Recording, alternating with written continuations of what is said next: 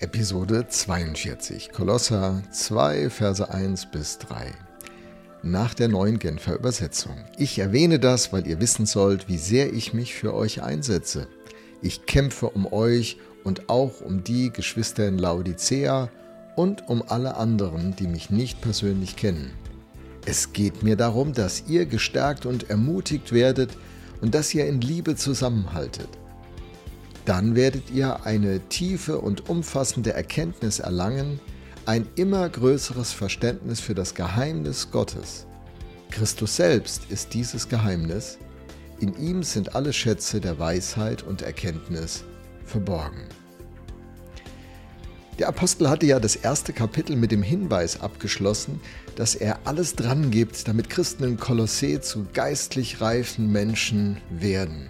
In der Episode 41 haben wir gesehen, dass der Apostel sehr authentisch, sehr ehrlich, sehr offen und transparent über sein Leben auch kommuniziert, dass es ihm nicht alleine um eine Philosophie, um eine Theologie, um eine Theorie geht, sondern mit seinem ganzen Leben steht er für diese Botschaft ein. Und er ringt mit diesem Ziel, dass die Leute in Kolossee geistlich reife Menschen werden. Die Zugehörigkeit zu Jesus sei die Grundlage dafür, dass sie diese Reife erlangen können, ist immer wieder seine These. Aber es braucht auch den intensiven Einsatz des Apostels selbst und seinem Team mit Timotheus und all den anderen.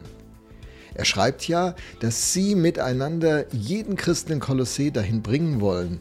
Und das besprachen wir in Episode 40. In Kapitel 2 nun knüpft er an an das, was er bereits im ersten Kapitel gesagt hat und wiederholt sich. Wiederholungen sind in der orientalen Kultur nicht so ungewöhnlich. In der hebräischen Sprache und Kultur gibt es Stilmittel, zum Beispiel das Stilmittel des Parallelismus. In den Psalmen wird das Stilmittel oft angewandt, zum Beispiel Psalm 51, Vers 3. Da steht, Gott sei mir gnädig nach deiner Güte und tilge meine Sünden nach deiner großen Barmherzigkeit. Wenn man das Stilmittel nicht kennt, denkt man, das sind zwei unterschiedliche Aussagen und versucht sie im Miteinander und in ihrer Zusammenstellung zu verstehen.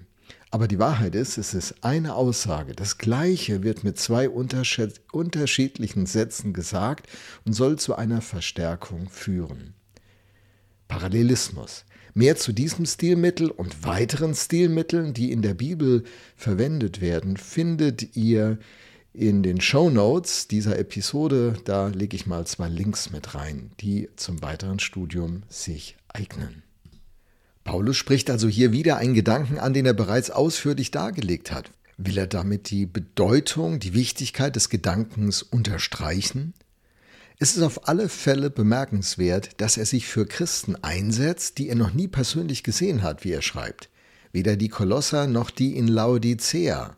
Laodicea, dieser Name ist kundigen Bibellesern aus Offenbarung 3, den Sendschreiben, schon bekannt.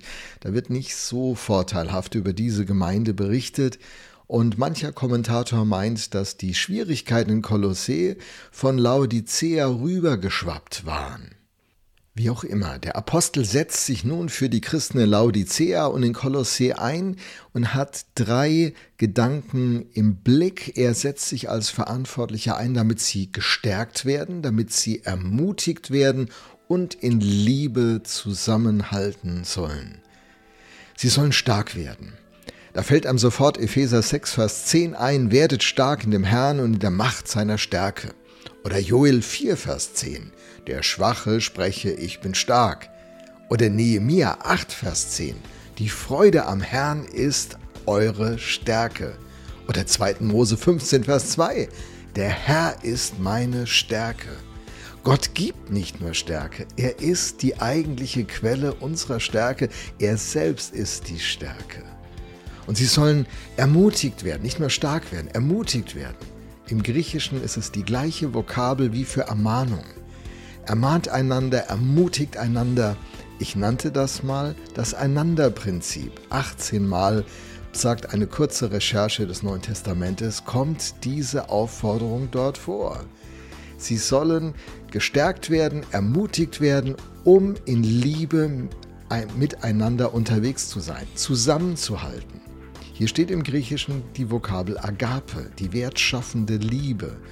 Es gibt ja mehrere Begriffe, sechs Begriffe in der griechischen Sprache für Liebe. Da ist Eros, die leidenschaftliche Liebe, Philia, die freundschaftliche Liebe, Storge, die familiäre Liebe, Agape, diese selbstlose, wertschaffende Liebe, Pragma, die beständige Liebe und Philautia, die Selbstliebe. Wir wünschen uns Gemeinden, die in Liebe zusammenhalten, in Einheit, Johannes 17. Denn Gott ist ein Gott der Einheit und er selbst ist Liebe. Und dafür engagiert sich der Apostel mit ganzer Kraft. Hey, für welche Christen engagierst du dich mit ganzer Kraft, damit sie stark, ermutigt und Teil einer Gemeinschaft werden? Bist du ermutigt, stark und Teil einer Gemeinschaft?